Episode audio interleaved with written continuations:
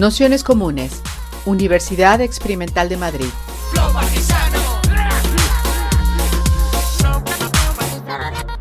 Toda la información en nuestro canal de Telegram Nociones Comunes o en nuestra web traficantes.net barra formación.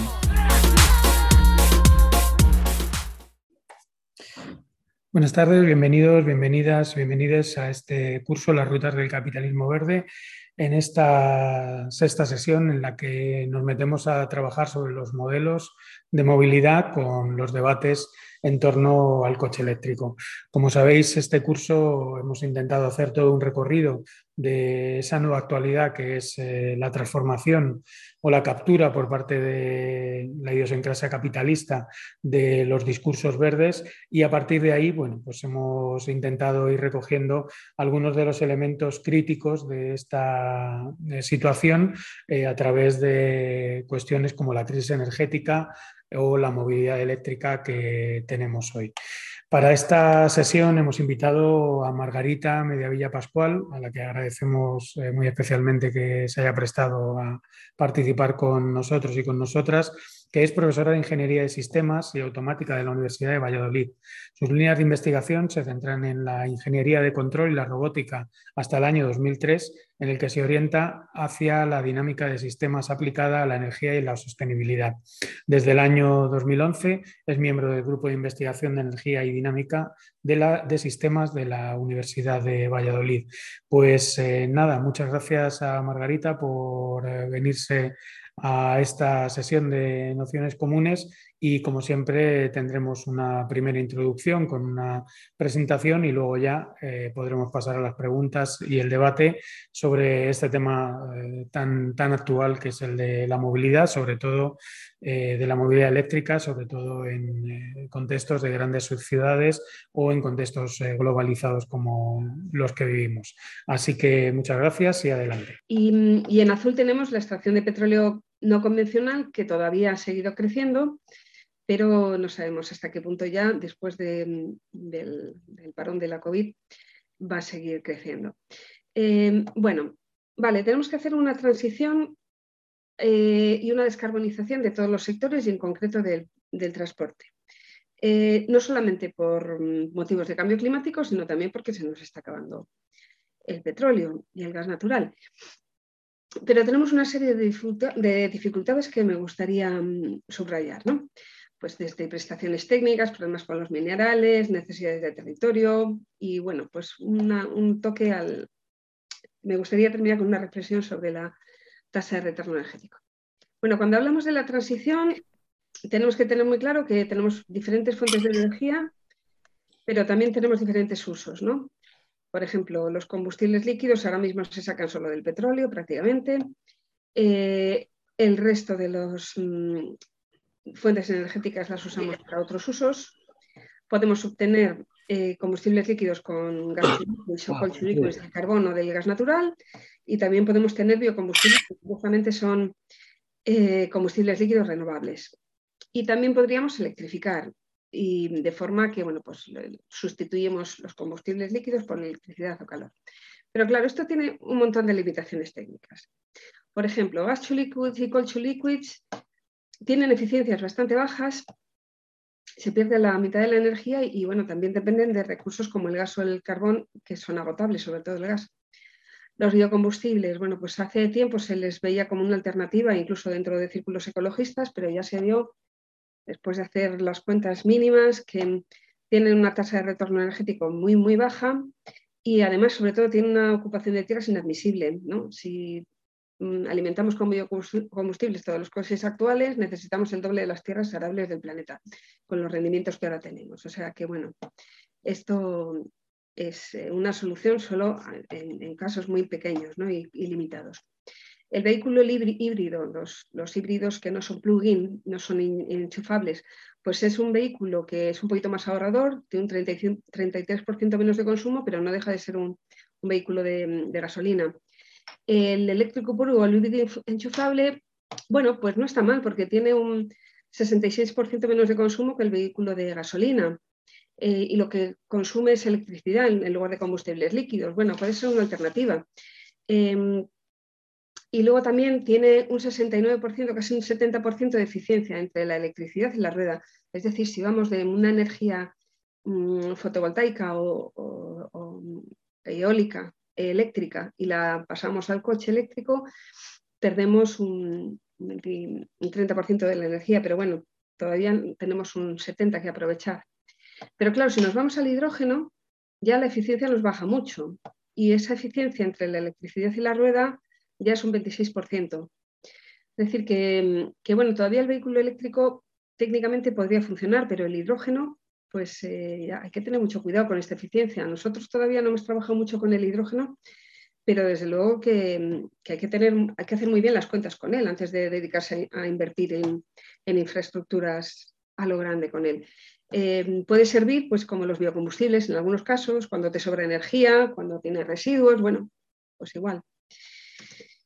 Eh, los combustibles sintéticos ya nos bajamos a un 13% de la eficiencia de electricidad rueda. Los combustibles sintéticos, vamos, los más normales, eh, se sacan de la electricidad, que después se convierten en hidrógeno, y ese hidrógeno se convierte en metano, por ejemplo, otros, en otros hidrocarburos ligeros. Y claro, eh, si el hidrógeno ya tiene baja eficiencia, pues el combustible sintético todavía menos. Luego también tenemos problemas con el almacenamiento de la energía. Por ejemplo, si hacemos las cuentas y, miramos eh, la, energía por kilo de peso del último modelo de las baterías de Tesla, tenemos que son 76 veces menos energía que un litro de gasolina por cada kilo de peso. Es decir, que, la batería... Em, perdón. Bueno, pues la batería... Eh, mm, perdón, eh, eh, bueno, pues está bien, pero claro, es que el petróleo tiene una densidad energética tan enorme que, es muy difícil de superar. Y luego, bueno, pues también tenemos problemas con, los minerales, cuando tenemos que almacenar la, electricidad, por ejemplo, en baterías, que al final la batería, dentro de lo que cabe, es lo mejor que tenemos en cuanto a eficiencia. Bueno, pues vamos a ver qué pasa con todo esto si lo intentamos meter en el modelo MEDEAS. Mm, bueno, MEDEAS no sé si lo conocéis, es un modelo que hemos desarrollado en, en, en HEDS, en el Grupo de Energía, Economía y Dinámica de Sistemas, y mm, es un modelo de evaluación integrada. Eso significa que lo que hace es eh, integrar diferentes campos, eh, como puede ser la economía, como puede ser la tecnología, como puede ser la, em, la energía, y mm, el uso de la tierra y aspectos sociales. O sea, nosotros, por ejemplo, tenemos un modelo económico que está basado en tablas input-output, una metodología bastante mm, clásica en, la economía, y tenemos un modelo de población que nos dice cómo va a evolucionar la, mm, población mundial, y después tenemos un modelo energético en el cual tenemos los recursos no renovables y los recursos renovables. Tenemos aquí modelado el pico del petróleo, del gas natural y también la posible evolución de las energías em, eh, renovables. Esas energías renovables requieren infraestructuras y esas infraestructuras requieren materiales para, para ser formadas. Y después el uso de energía requiere, em, requiere territorio, tenemos un módulo pequeño de, de usos de la tierra y todo este consumo eh, impacta sobre el cambio climático. O sea que bueno, este modelo nos da una perspectiva bastante amplia de todos estos aspectos y sobre todo de sus interrelaciones. MEDEAS es un modelo relativamente novedoso por el hecho de que tiene un feedback, digamos, una realimentación, energía, economía muy potente que no suele estar en otros modelos. De forma que la, energía, la economía demanda una energía, esta se confronta con la energía disponible y si hay falta de energía, esto repercute en el proceso económico y el proceso económico puede decrecer. Es decir, la economía no puede crecer siempre todo lo que quiere, sino que está restringida por la disponibilidad de energía. Y en esto, pues bueno, pues Medeas es, de los primeros grandes modelos que hace esto. Bueno, pues vamos a preguntarle a Medeas qué pasa si intentamos descarbonizar el transporte casi completamente, en un 80%, para 2050 a nivel mundial, ¿eh? porque Medeas es un modelo mundial. Ahora mismo estamos trabajando en una mejora de Medeas que, que lo que hace es eh, contemplar varias regiones en el mundo, pero de momento Medeas solamente es a nivel global. Bueno, y vamos a poner em, em, cuatro escenarios. Sí, bueno, aquí hay uno que es el amarillo, este que son simplemente observar las tendencias actuales, extrapolarlas. Después el verde es el EV High, es decir, es un escenario de fuerte electrificación en el cual apostamos por el vehículo eléctrico.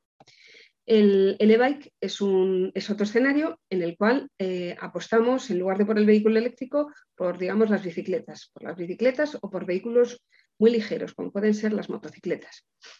Y después vamos a tener que poner otro escenario a mayores, que va a ser el de growth, el de, crecimiento, que es el que permite que consigamos los objetivos. Pero bueno, eh, bueno, vamos a ver lo que hemos hecho en estos escenarios. Eh, fijaos, ahí tenemos los porcentajes de vehículos particulares, de vehículos de personas. Eh, hoy en día tenemos esta perspectiva que tenéis aquí en la primera línea. La mayor parte son coches de gasolina de cuatro ruedas, que son estos que tenemos en verde. Tenemos, mm, el resto son motocicletas y tenemos las motocicletas eléctricas en amarillo y las de gasolina en gris. Fijaos que ahora mismo el, el coche eléctrico más abundante son las motocicletas. Bueno, estos son datos de, 2015-2016. Ahora mismo es un poquitito más, más, hay un poquitito más de coches eléctricos, que los coches eléctricos son esta rajita azul de la izquierda, de cuatro ruedas, los coches de cuatro ruedas eléctricos. Eh, pero bueno, fijaos que el, panorama es mayoritariamente de vehículos de gasolina. Y las motos eléctricas eh, son tantas porque mm, Asia y sobre todo China tiene muchas motos eléctricas. Bueno, si continuamos con las tendencias actuales de crecimiento de los vehículos eléctricos, tendríamos para 2050 prácticamente la mitad de los coches de cuatro ruedas eléctricos y la otra mitad todavía de gasolina. Y las motocicletas eléctricas, si siguen creciendo al ritmo actual, pues serían casi un 80%. Esto, digamos que es el escenario amarillo en el cual no hacemos nada. Si vamos a un escenario de amplia presencia de vehículos eléctricos, pero no cambiamos los patrones de movilidad, tendríamos el EV High, en este escenario mm, tenemos todos los coches eléctricos y todas las motos eléctricas, pero digamos que los porcentajes de coches y motos son iguales.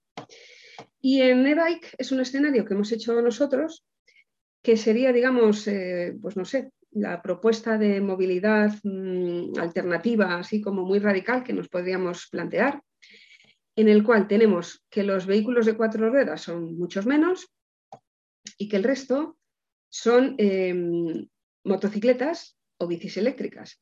O sea que casi todos los vehículos eh, de cuatro ruedas son eléctricos, quedan unos poquitos de, gasolina todavía, pero eh, pues, eh, hemos cambiado radicalmente la movilidad hacia unos mm, vehículos mucho más ligeros. Y además también hemos metido, lo que pasa es que aquí en estos porcentajes no aparece, hemos metido también un 20% de mm, usos no motorizados, es decir, de bicicletas, digamos, sin motor o de gente que va andando. O sea que hemos sustituido coches de cuatro ruedas por medios no motorizados.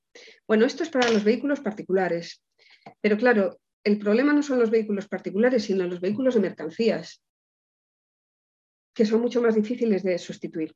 Los vehículos pesados, digamos. Bueno, más que los vehículos mm, de mercancías, son los vehículos que están asociados a sectores económicos. O sea, no son de los hogares, sino de las empresas. Y actualmente tenemos este panorama que tenemos en la primera línea. Tenemos aquí mm, en verde los, mm, los camiones de gasolina, en gris las furgonetas y camiones ligeros de gasolina, en este otro verde como grisáceo eh, los autobuses, después los trenes eléctricos y trenes de gasolina. Fijaos que todavía los trenes, la mitad de los trenes del mundo son de gasoil. O sea que, bueno, incluso en, el ferrocarril, que es más fácil de electrificar, todavía tiene muchos, tiene muchos usos no electrificados. Si seguimos con las tendencias actuales, aquí lo único que vemos es que los, mm, las furgonetas y los vehículos ligeros sí que se están electrificando y se pueden más o menos electrificar, o se electrificarían si seguimos como hasta ahora. Eh, los autobuses también se están electrificando, hay bastante electrificación de los autobuses porque los autobuses, a pesar de ser grandes, tienen recorridos cortos, les cuesta menos cargarse pero no vemos tendencias de cambio en los ferrocarriles y tampoco en los, en los camiones. Los camiones hay mucha expectativa con los camiones eléctricos, pero no, esto todavía no se ha reflejado en las ventas y la verdad es que es muy difícil electrificar los camiones, sobre todo los camiones de larga distancia. Y ahí nosotros tuvimos unas discusiones muy importantes con, con los revisores porque mm, los revisores de este artículo porque mm, eh, bueno, pues nosotros sinceramente no vemos que, sea muy viable que existan camiones para larga distancia. Camiones para distancias cortas de menos de 50 a 100 kilómetros, pues todavía tienen unos tamaños mm, razonables, pero para muy largas distancias necesitan unas infraestructuras de carga enormes, necesitan mucho más tiempo para realizar los mismos recorridos, necesitan más personal. Eh, bueno, pues eh, habría que plantearse muy, muy seriamente cómo hacer el transporte por carretera con camiones eléctricos. Y, bueno, el escenario de bike es menos ambicioso en el tema de los camiones, los camiones los hemos dejado eh, bueno, sí, por eso lo, que hemos hecho en EVG, perdón, es eh, hacer que los camiones sean un porcentaje bastante elevado híbridos, pero no los hemos electrificado todos. Y en e-bike hemos hecho que los camiones sigan siendo de gasolina porque nos parece más razonable. Em, las furgonetas son eléctricas, también en un porcentaje muy elevado. Los buses, bueno, pues la mitad. Y, los trenes todos eléctricos. Este escenario, digamos que es un escenario de diseño, no quiere decir que sea una cosa razonable, digamos que es lo que nosotros proponemos como solución. Esta sería una solución en la cual vamos a un transporte no tan electrificado, sino que es un transporte que cambia de modos de formas de hacer las cosas. Que bueno, lo, lo hacemos para que se vean, digamos, las diferentes opciones y después los diferentes resultados, que, veréis que son muy diferentes. Bueno, ¿qué es lo que pasa cuando metemos estos resultados? Pues eh, podemos ver, por ejemplo, el PIB mundial. Aquí tenemos en rojo el PIB mundial hasta 2020 y en gris tenemos el escenario deseado de PIB, o sea, cuánto queremos crecer económicamente si seguimos creciendo a un 1,4%. Eh, y aquí vemos lo que pasa en los diferentes escenarios que hemos propuesto. Bueno, veis que ninguno de ellos consigue el crecimiento económico deseado.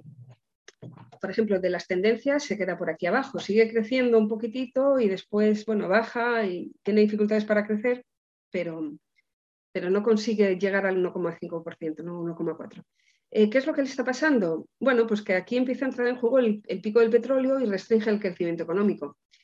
Eh, bueno, esto mm, tenemos que tomarlo entre comillas, porque nosotros cuando hablamos de que baja el crecimiento económico suponemos que no cambia la estructura económica, porque bueno, el PIB es algo muy etéreo, no son más que números, y puede seguir creciendo el, PIB eh, a base de adaptarse, a base de tener bueno, pues formas de, trabajo pues probablemente más explotadoras o, o bueno, pues desmaterializarse de alguna forma. Pero si no existen grandes cambios en la estructura económica que son mucho más difíciles de, manejar y de modelar y que, bueno, no sé si algún día seremos capaces de modelar, em, el, PIB no puede crecer al ritmo deseado. Aquí no hemos tenido en cuenta el efecto del cambio climático, que el efecto del cambio climático también puede dañar la economía. No lo hemos tenido en cuenta eh, simplemente por motivos prácticos, porque em, porque era muy difícil ver las cosas si metíamos ambos efectos a la vez. O sea que bueno, esto puede cambiar si el, cambio climático empieza a afectar seriamente a las economías. Y fijaos que el escenario EVG y el de los coches eléctricos y el de las bicis tienen un crecimiento del PIB mayor. Esto es una cosa muy significativa y es que nos dice que el transporte, eh, la energía del transporte es muy importante para el, crecimiento económico. Es decir, que si conseguimos ahorrar energía en el transporte, eso tiene un efecto muy importante en el PIB. Yo creo que eso es una de las cosas que se ve muy bien con la metodología que usamos de tablas input-output. Y, y, bueno, pues nos muestra que, el efecto del ahorro en el, transporte es, importante. Eh, incluso es más alto el PIB con el escenario de bici eléctrica. Y, y bueno, em, después tenemos, eh, bueno, sobre todo porque aquí es más alto, sobre todo porque aquí en el EVG al final empezamos a tener problemas también con el, creo que con el gas natural o con el carbón, ¿no? con el, o con la electricidad, vamos. Em, pero al final hemos puesto otro escenario que es el de degrowth, que bueno, ahora os muestro por qué hemos tenido que ponerle. Este es un escenario en el cual el PIB no solo no aumenta, sino que baja bueno, pues se queda en el nivel de 1990 más o menos, baja hasta el nivel de 1990. Bueno, ¿qué es lo que pasa con las emisiones del transporte?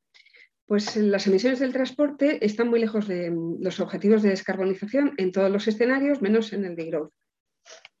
Veis que si continuamos con las tendencias, bueno, pues prácticamente no bajamos. Todavía no, parece como que tendemos a estabilizarnos, pero, pero no bajamos las emisiones del transporte. Eh, el EV baja las emisiones, pero todavía lo baja más el e-bike. Eh, pero claro, se quedan todavía muy lejos. Eh, entonces, por eso hemos hecho el escenario de growth. Este es un escenario que mm, lo que hace es conseguir los objetivos y nos apañamos a ver cómo tenemos que hacerlo para conseguir los objetivos. Y para conseguir estos objetivos de descarbonización, lo único que nos ha parecido realista es eh, disminuir el crecimiento económico. O sea, porque, bueno, pues si no metemos varitas mágicas tecnológicas, no le vemos otra forma de hacer las cosas que bueno, que eso también es, como os digo, siempre es relativo, porque bueno, pueden pasar muchas cosas. Y eh, no, en el tema tecnológico, que creemos que, hay, hay, muy poco donde rascar, sino en el social, ¿no? que, hagan que yo qué sé, que, esto evolucione de otra forma o que el PIB se mida de una forma diferente. Eh, pero también hay una cosa que nos, nos, pasa cuando metemos estos escenarios, como el e-bike, de mucho ahorro energético. Eh, porque nosotros aquí lo que estamos observando es que el, escenario de bike, bueno, pues eh, baja las emisiones, pero no lo baja tanto. ¿Por qué? Pues porque tiene más crecimiento que el escenario de las tendencias. Entonces, ganamos por un lado, pero perdemos por otro. Y eso es lo que quería mostrar con este diagrama, ¿no? Porque aquí, por ejemplo, tenemos el, ahorro energético en el transporte hace que haya menos emisiones en el transporte, con lo cual hay menos emisiones totales. ¿no? Pero claro, por otra parte, el PIB se adapta a la energía disponible. Entonces, nosotros tenemos una energía disponible para todos los sectores. Si hay más ahorro energético en el transporte, lo que no gastamos con el transporte lo, lo podemos gastar en otros sectores, o sea que queda más energía disponible para otros sectores. Y el PIB al final crece demanda una energía y compara la energía que demanda con la disponible y, si hay más energía crece más y si hay menos energía crece menos. O sea que al final el PIB se adapta a la energía que tenemos disponible y si dejamos energía libre, pues al final se la va a consumir. Con lo cual, aquí tenemos que hay más ahorro energético en el transporte, dejamos más para los demás, con lo cual terminamos teniendo más consumo de energía en otros sectores. Y lo que ahorramos, por un lado, en las emisiones del transporte directamente, lo perdemos porque otros sectores crecen y terminan emitiendo más. Así que, bueno, se ve un, efecto rebote pues, bastante evidente en, en estos escenarios. Y claro, ¿qué es el escenario de growth o qué es el escenario de bike? ¿Qué deberíamos hacer si realmente queremos disminuir las emisiones y descarbonizar? Pues bueno, Primero, eh, cambiar a vehículos muy ligeros. Muy ligeros, a ver, como esto, porque estamos hablando, en e-bike estamos hablando de, bicis eléctricas y de motos eléctricas como las, chinas, o sea, pequeñas scooters, no, grandes motos, eléctricas que son, digamos, el, modo predominante en nuestro escenario e-bike. Eh, porque, eh, bueno, D-Growth, no sé si lo he dicho, pero D-Growth es como el escenario e-bike, el de la bici eléctrica, pero además con más cosas a mayores más restricciones. Em, el, PIB en el escenario de decrecimiento desciende hasta estabilizarse en, 5.000 dólares per cápita. Actualmente tenemos unos 6.500. ¿no? Esto es lo que tengo aquí. en The En los otros teníamos un 1,4% de crecimiento económico deseado, porque no siempre se crece con, con lo que se propone pero en Degrowth directamente decimos vamos a decrecer nosotros solos. Y luego además también aquí tenemos esto de acá que hemos tenido que meter para que nos cuadraran las cosas y es una restricción directa del transporte por carretera, del transporte por, de mercancías por barco y del transporte aéreo. El transporte aéreo es dificilísimo de descarbonizar, o sea, los, aviones eléctricos pues, podrían ser pequeñas avionetas que llevan a cuatro pasajeros o muy poquitos, pero, pero desde luego en las condiciones en las que estamos ahora eh, no se ven soluciones técnicas. Y, bueno, pues para el, acuático y el, y el de mercancías le hemos metido una reducción muy importante. Bueno, y con todo eso conseguimos que las emisiones nos cuadren. Y este escenario de growth, eh, fijaos lo que tiene en, número de vehículos. Actualmente tenemos estos vehículos, coches aquí de gasolina, eh, motos de gasolina, los camiones de gasoil son muy poquitos, pero consumen mucho. Eh, y bueno, pues aquí empieza a haber em, coches eléctricos y demás. Estos son los rojos, son coches a gas. Eh, bueno, pues lo que hacemos es que en este escenario de growth, igual que en el e-bike, casi todos sean motos eléctricas, unos poquitos coches eléctricos y unas pocas bicis eléctricas. Y la energía usada por estos vehículos es esta que tenéis aquí. Los camiones de gasoil todavía terminan consumiendo bastante, aunque bajan. Eh, los coches de gasolina son muy poquitos. Las motos de gasolina consumen poquísimo, aunque haya muchas. Y tenemos también aquí el tren eléctrico. Eh, bueno, pues eh, ese sería el escenario, ¿no? Son escenarios bastante radicales que nos hablan de que la transición o la descarbonización o demás no es simplemente meter cuatro vehículos eléctricos, ¿no? Y, tiene mm, talones de Aquiles muy importantes en el, transporte pesado. Luego también vemos el tema de las baterías. Esto lo hemos estudiado un poquitito y, bueno, imagino que conocéis que las reservas de minerales en el mundo se dividen en reservas y recursos. Recursos es, digamos, todo lo que se piensa que hay en la corteza terrestre de un mineral eh, en minas, digamos, en depósitos mínimamente concentrados. Y las reservas son aquellas que son extraíbles con la tecnología actual y al precio actual. Bueno, sabéis que si extraemos, em, bueno, pues lo podemos usar una serie de años. Si seguimos reciclando los minerales, estos seguirán estando disponibles para el ser humano, pero una vez que se dispersan, los minerales es muy difícil recuperarlos por debajo de una mm, eh, concentración determinada. Los minerales requieren tanta energía el volver a reciclarlos que prácticamente son irrecuperables.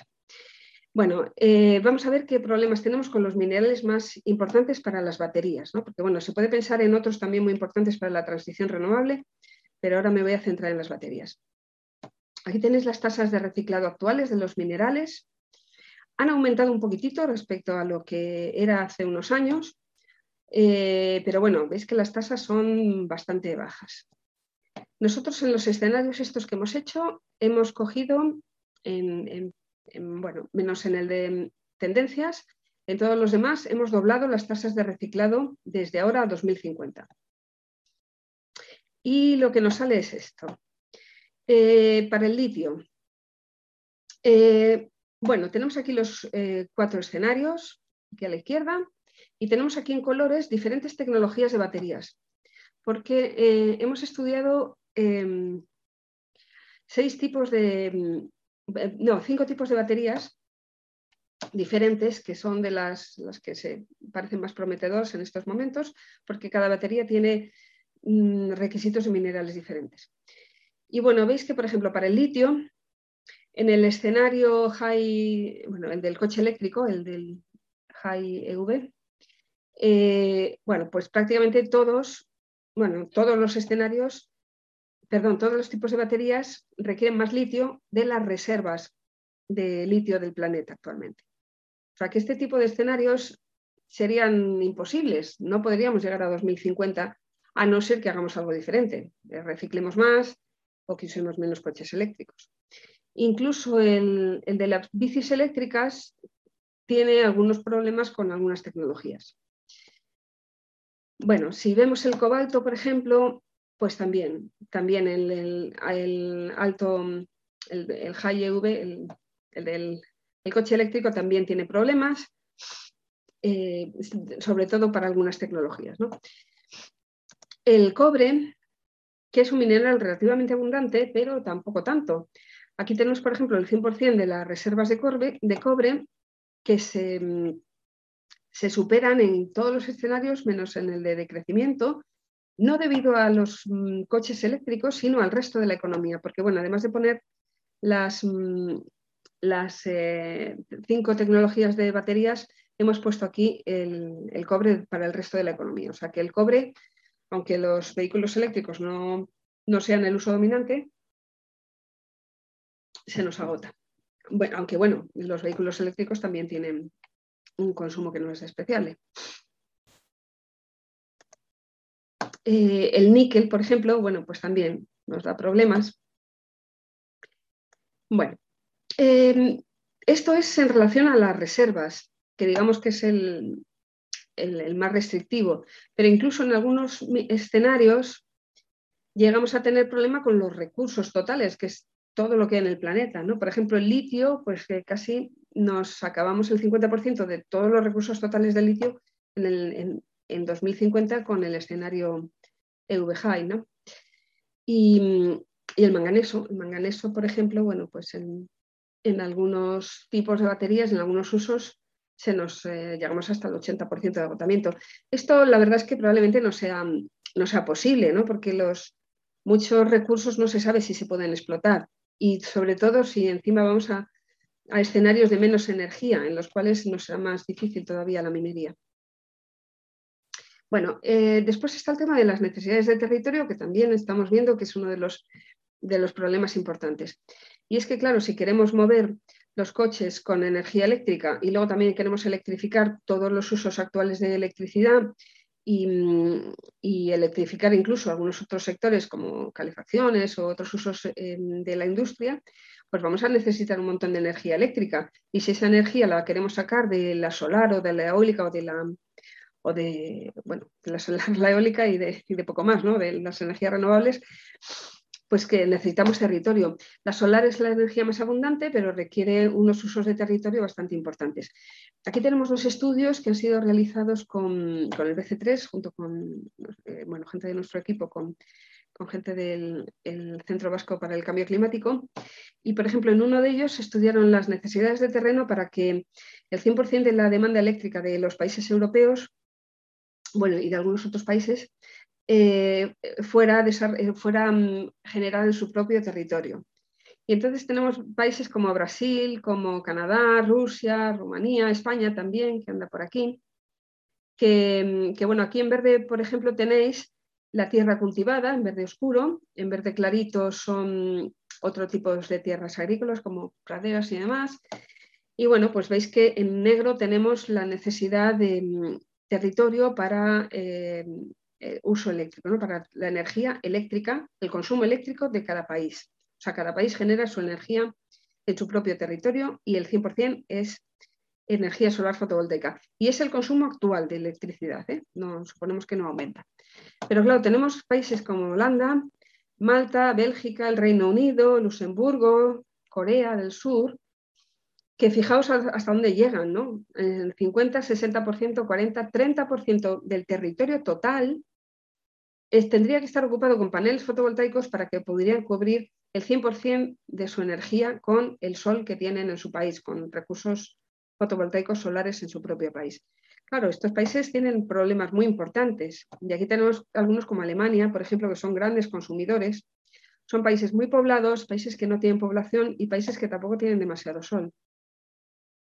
Claro, estos países tienen un problema muy importante porque algunos de ellos tienen recursos eólicos importantes, pero otros no. Y bueno, pues la verdad es que en el tema de las energías renovables tampoco hay, tantas opciones. Eh, también tenemos otro estudio eh, que este se ha hecho para España, eh, en el cual tenemos un escenario de crecimiento económico, aquí sí que aumenta el consumo, y para 2050 se prevé que la mitad prácticamente de la electricidad sea solar. Y claro, ¿cuánta tierra requeriríamos en, cada, en el territorio español si simplemente nuestra energía la generamos del sol? Bueno, el 45% de nuestra electricidad la sacamos del sol. Bueno, pues aquí tenemos que hemos hecho una división, bueno, han hecho más bien eh, una diferenciación por regiones. En las regiones en las que hay más sol se pone más energía solar, porque bueno, se hace con un modelo en el cual se compiten diversos usos de la Tierra y, claro, en las, en las, que más sol tienen, pues se, pone más eh, fotovoltaica.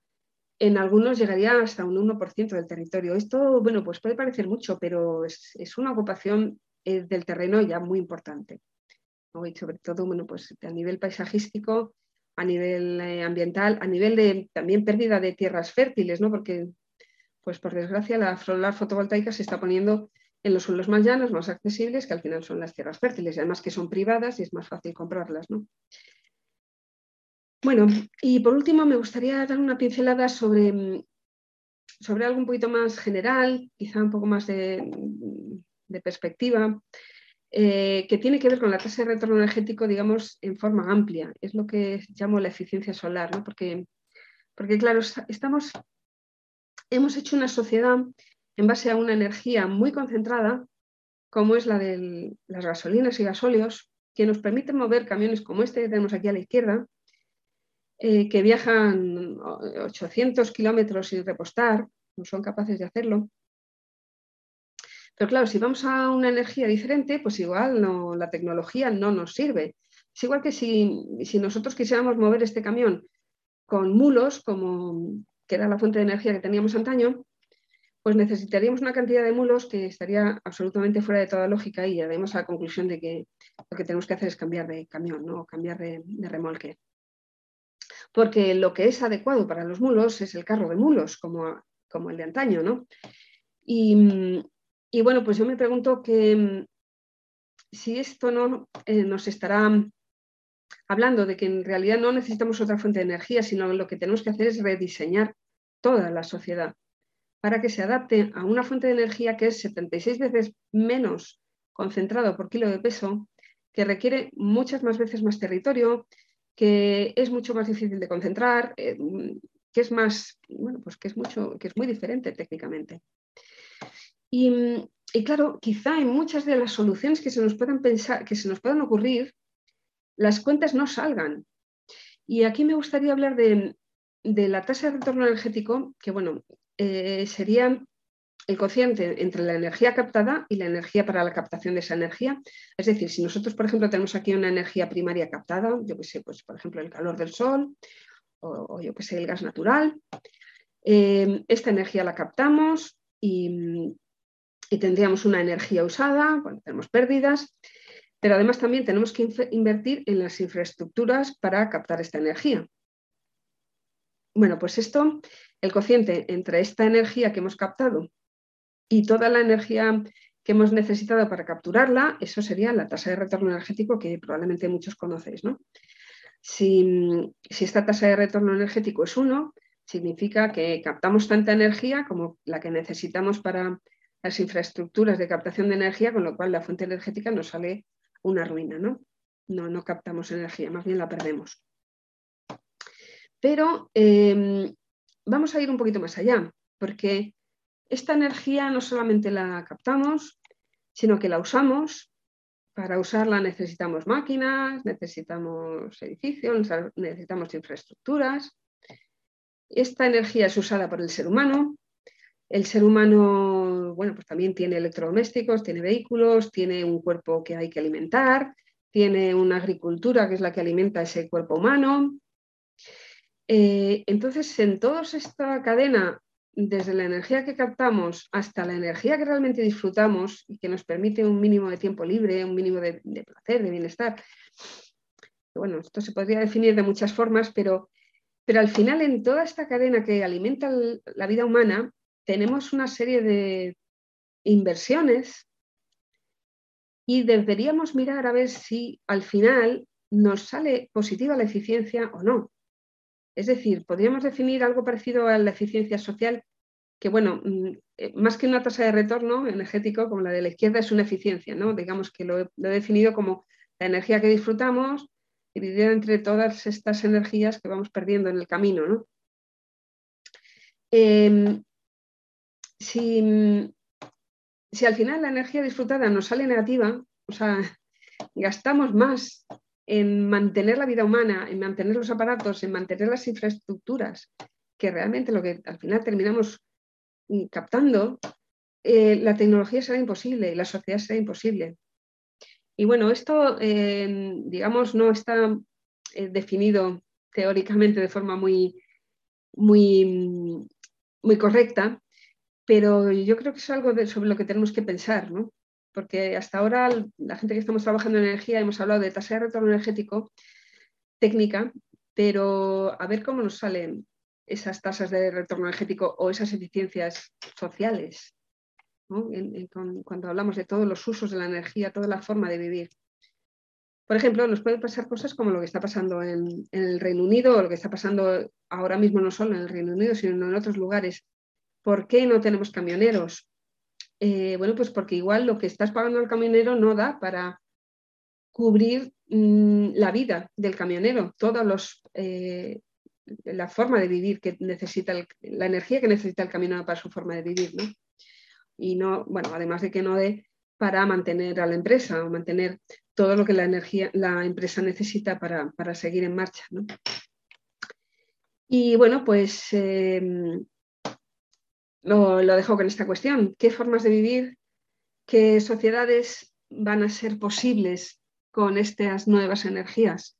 Pues no lo sé, sinceramente. Así que nada más, os dejo con la exposición y, si queréis continuamos con el debate y, y vamos a ver qué podemos dilucidar.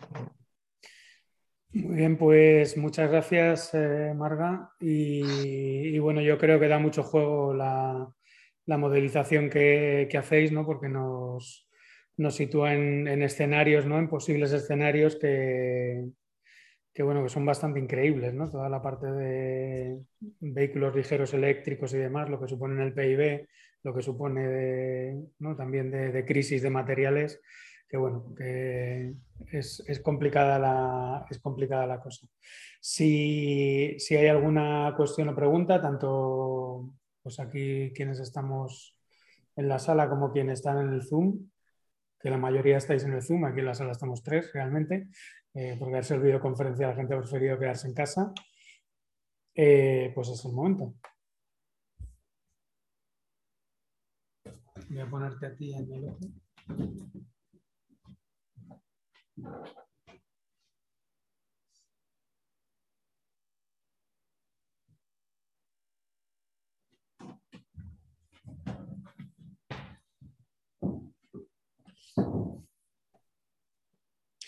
Yo sí, yo sí te quería preguntar, eh, a lo mejor eh, hay la relación de los escenarios con el consumo de, materiales, ¿no? materiales todos ellos bastante críticos, ¿no? el litio el, primero, es, eh, mm, salvo en el escenario de un decrecimiento que, es bastante fuerte, ¿no? el, que, el que ponéis encima de la mesa, eh, en todos ellos el, transporte aéreo, por ejemplo, no, no, aparece y el transporte, o sea, no aparece, no, es, imposible de, hacer una transición con el transporte aéreo, que lo has, que lo has señalado. Eh, pero a la vez también el transporte aéreo supone un, gasto energético enorme en la propia construcción de aviones, en las infraestructuras territoriales aeroportuarias, decir, todo ese tipo de, cuestiones eh, son también fundamentales.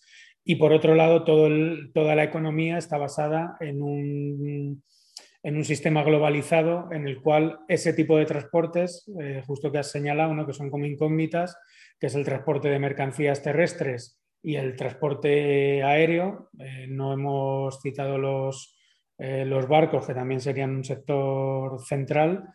Eh, decir que no, nada funcionaría a día de hoy tal y como está diseñado sin esos tres pilares. ¿no? ¿Cómo se, por lo tanto, el, escenario de crecimiento también, que lo hablábamos el otro día con Luis, es un escenario en cierta medida de relocalización y de desglobalización, por decirlo de alguna manera.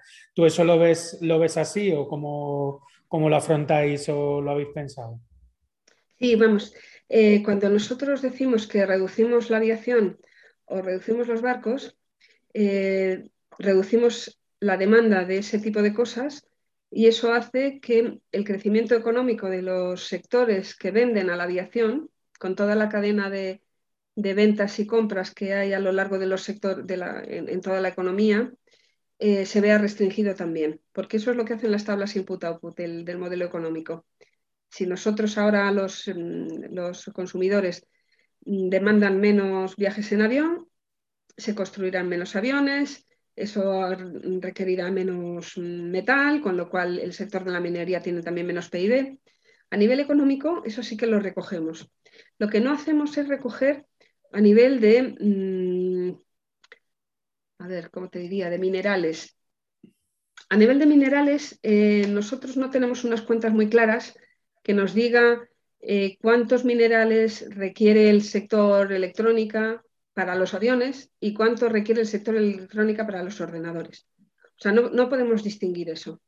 Entonces, el sector electrónica tiene menos, mm, menos PIB y requiere menos minerales, pero no sabemos calcular exactamente si, si realmente se restringen porque más o menos eh, porque bueno, pues igual el de la electrónica requiere muchos más minerales que el de la aviación o el de la construcción de, infraestructuras para... O sea que bueno, en el, caso del PIB sí que lo reflejamos bien, en el caso de los minerales un poco menos bien. Pero, pero bueno, eso sí se, sí se ha tenido un poco en cuenta, ¿no? Y, y, también el hecho de que si hay menos aviación habrá menos infraestructuras, eso también lo recogen las tablas. Bueno, mm, las infraestructuras, por ejemplo, no. Si se hace un nuevo aeropuerto, eso, por ejemplo, nosotros tampoco lo recogemos, porque mm, las infraestructuras no se contabilizan en el sector transporte. La compra del avión sí, pero las infraestructuras van a construcción. O sea que, bueno, sí que puede haber ahí cosas que tiren más, arrastren un poco más de lo que nosotros hemos considerado.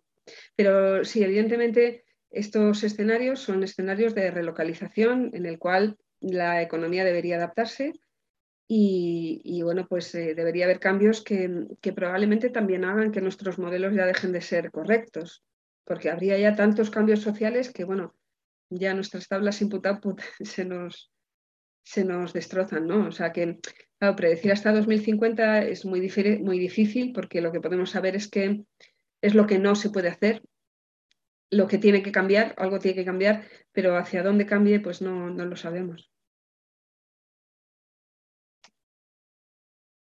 Espera un segundito que, te... A ver si, si escucháis bien. Hola. Sí. Se escucha, ¿verdad? Nada, es solo un poco que con el clima pasa algo parecido, ¿no? Con el modelo, si lo acoplas con un modelo climático.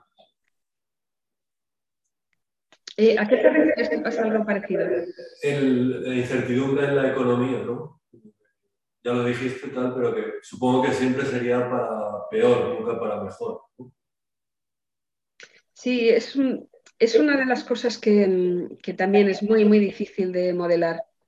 Nosotros hemos tenido discusiones interminables para ver qué hacíamos con, con la influencia del cambio climático en la economía, porque es un, una realimentación que no se puede obviar.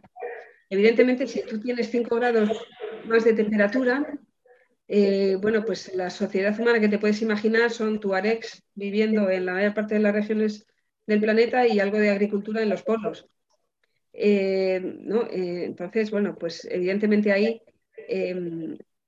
ya no es que haya consecuencias negativas sobre el PIB, es que lo que hay es una sociedad humana completamente diferente, ¿no? Que, no se plantea ni siquiera la noción de PIB. Em, pero, pero claro, entre medias es muy, muy difícil eh, saber cómo va a ser la evolución. Em, y, bueno, la verdad es que no sé, nosotros eh, queremos estimarlo, pero mm, no es una cosa para nada para nada obvia qué es lo que va a pasar. Y mm, bueno, probablemente sí, los impactos del cambio climático eh, son negativos en, prácticamente todas las cosas, ¿no? porque sobre todo los fenómenos meteorológicos extremos ya se está viendo que tienen un impacto muy importante y, la agricultura pues, puede sufrir pérdidas muy importantes, muy, adversas.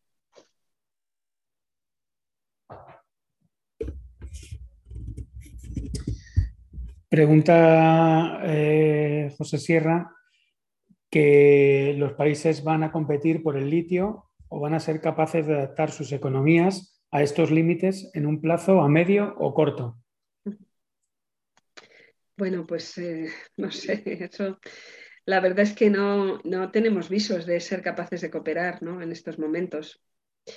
Em, yo lo que veo es que em, cada vez los países son menos relevantes y es más relevante em, eh, la, globalidad del, capitalismo, ¿no? O sea, yo no sé si lo que, los que van a competir son los países o los que van a competir son las empresas. O, no sé, un poco esa economía globalizada con, los países, ¿no? que, igual los países quieran quedarse los recursos o venderlos al precio que ellos quieren, mientras que el, contubernio de grandes corporaciones tenga una lucha con los países y una lucha con las comunidades que están sufriendo la minería para, para extraer esos recursos y acapararlos. ¿no? Eh, bueno, yo no sé, no, no veo que las, mm, que las economías, que las personas ni que los países estén entrando por, el, por la dinámica de la autocontención, ni tampoco de la, de la inteligencia o del, del, reparto inteligente de las cosas o, o algo así. Desgraciadamente, las ideas de reparto socialistas o, de, yo qué sé, o de una, una justicia social o una justicia ambiental, pues están todavía muy lejos del imaginario colectivo. Además, por lo que se veía en los gráficos, eh, el contexto realmente es el de, que permanentemente aparece en televisión, es el de que el PIB tiene que crecer, ¿no? es decir, se está hablando de cifras del 4, el 5, el 7%, eh, con lo cual eso lo que haría sería multiplicar los efectos negativos que aparecen en, en las gráficas que habéis, eh, que habéis elaborado. ¿no?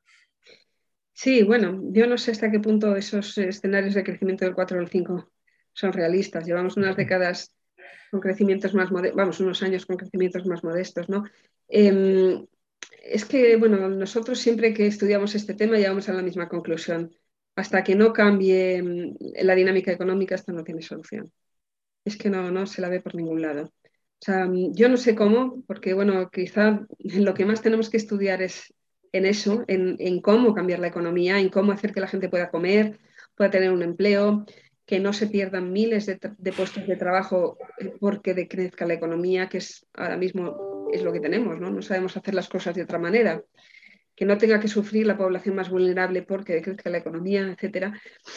Eh, hasta que no sepamos hacer las cosas de otra manera, eh, va a ser imposible afrontar la crisis ecológica, la crisis energética y cualquier otra. Y bueno, pues ya lo estamos viendo con las COP, las sucesivas COPs, que son un fracaso tras fracaso tras fracaso, porque es que es, es el dilema imposible de resolver entre quiero hacer esto, pero quiero también mantener el crecimiento económico, ¿no? Y, sabemos que es imposible, lo sabemos desde 1972, pero seguimos enrocados queriendo hacer la cuadratura del círculo y haciéndose paripé de que parece que vamos a ser verdes y bueno, pues es muy fácil desenmascarar que, no, que, que quizá hay intentos sinceros de, de hacer un capitalismo verde, pero, pero como no, termino, no deja de ser capitalismo, pues al final es imposible que sea verde.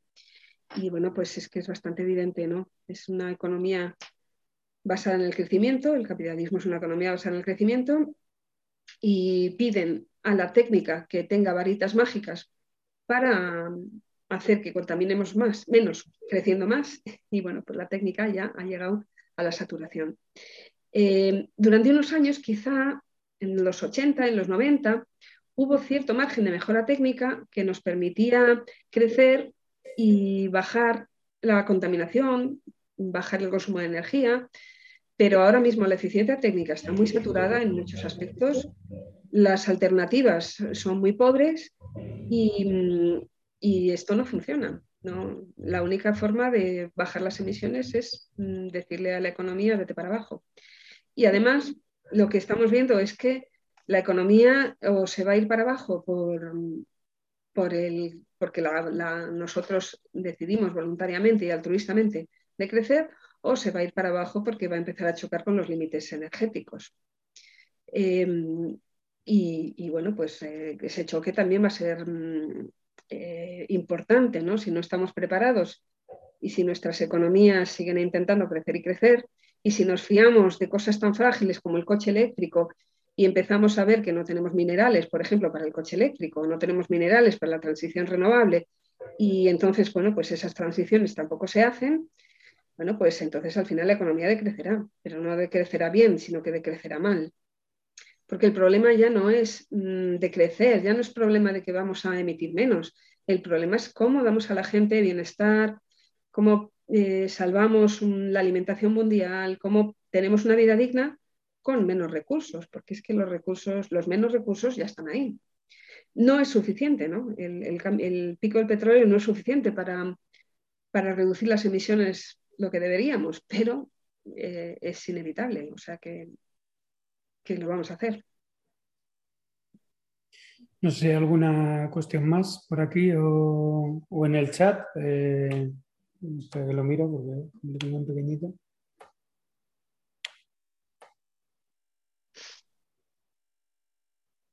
Muy bien, pues si no hay ninguna pregunta. ¿Puedo, eh, preguntar una cosa, ah, Pablo? venga, venga, adelante, Ángela. Una, cosa muy concreta.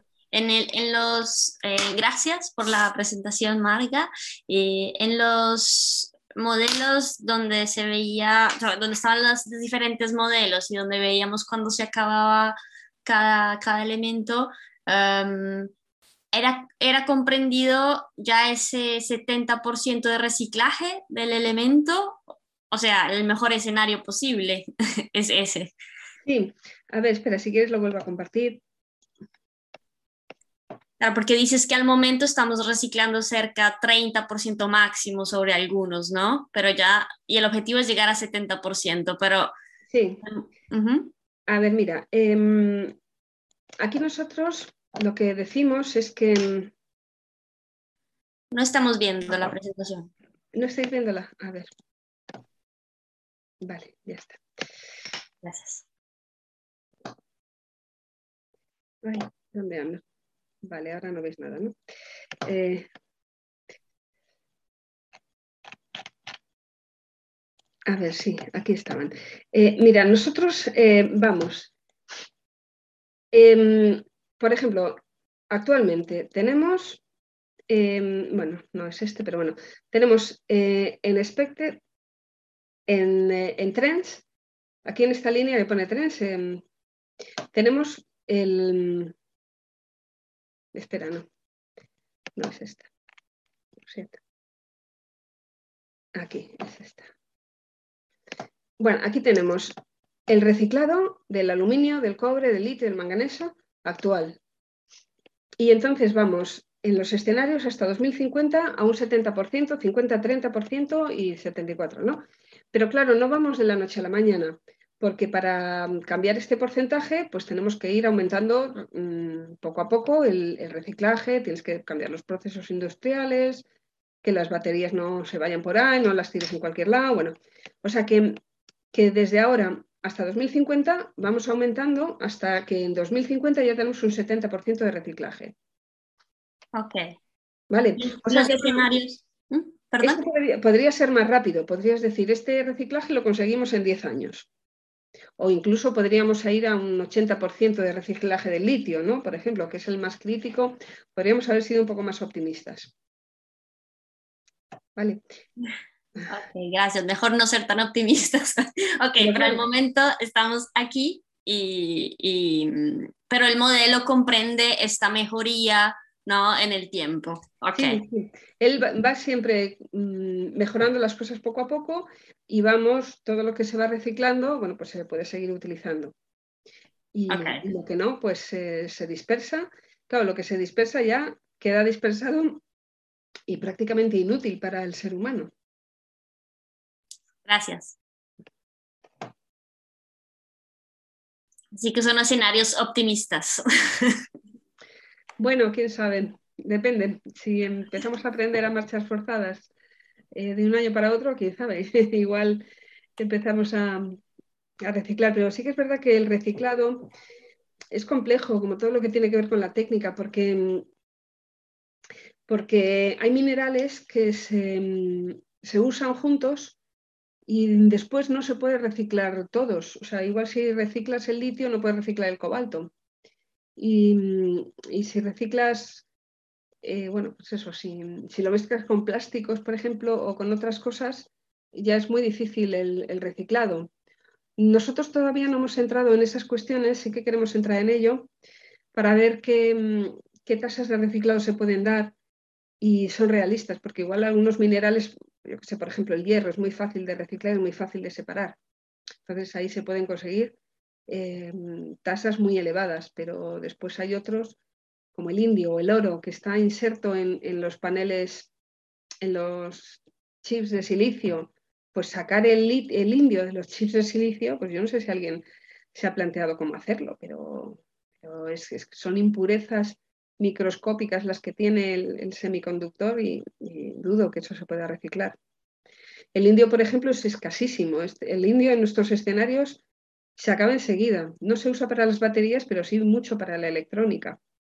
Es el de las touchpad, las pantallas táctiles. No sé cuánto nos van a durar las pantallas táctiles. Habrá que volver al ratón.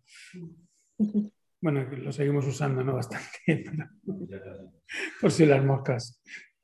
No sé si hay alguna cuestión más. Mm, bueno, pues si no hay ninguna, ninguna cuestión más. Ah, sí, pues adelante, claro. Todavía estamos en tiempo. Quizás un poco técnica, pero el modelo que usáis, el, el marco, el programa, el Medeas, es ya es un poco friki lo que voy a preguntar, pero ¿requiere mucha computación, tiempo de computación o, a nivel técnico es fácil, es asequible, digamos, de, correr? Sí, mira, ahora mismo tenemos un modelo Medeas que lo acabamos de limpiar y de depurar. Eh, va bajo un software que se llama Benzin, que es un software eh, que no es gratuito, pero tenemos una licencia bueno, Benzin tiene una licencia para ejecutar solo programas, que esa sí que es gratuita, o sea que lo podrías ejecutar. Y además los cambios en el programa los hacemos mediante unas hojas Excel que son modificables. Y ahora mismo, bueno, pues mm, se tardan, no sé, dos minutos quizá en ejecutar. O sea que no, no tiene mucha carga computacional. El Medeas, el que, el que te acabo de mostrar. Ahora mismo estamos haciendo un nuevo modelo que mm, no sabemos qué carga computacional llevará. Probablemente lleve bastante, bastante más. Pero si alguien está interesado en ejecutar MDAs, puede ponerse en contacto con nosotros y no tenemos problemas en, dejaros usar la versión ejecutable.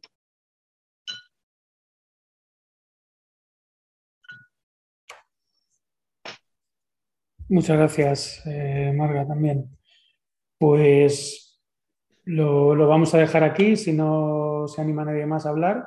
Y bueno, yo creo que ha estado bien interesante y, bueno, que también ha sido, aunque no sé, creo que no la, no la, no la escuchaste, Marga, pero ha sido bastante complementaria y continuación de la que hizo Luis González Reyes la, la, semana, la semana pasada, donde precisamente dentro de su charla había en la parte final una parte de movilidad eléctrica, sobre todo el coche eléctrico, y que no hizo precisamente porque bueno, pues sabía que con esta sesión de hoy se iban a, a completar. Así que nada, yo creo que ha estado muy bien y nada, pues agradeceros a todos y a todas que hayáis venido a la sesión y especialmente a Di Marga por haber participado y bueno, habernos puesto también estos gráficos y estos modelos tan, tan interesantes que, que, permiten pensar con mucha concreción lo que está, lo que está sucediendo y lo que está por venir también para, para ver qué, en qué alternativas o en qué escenarios nos movemos.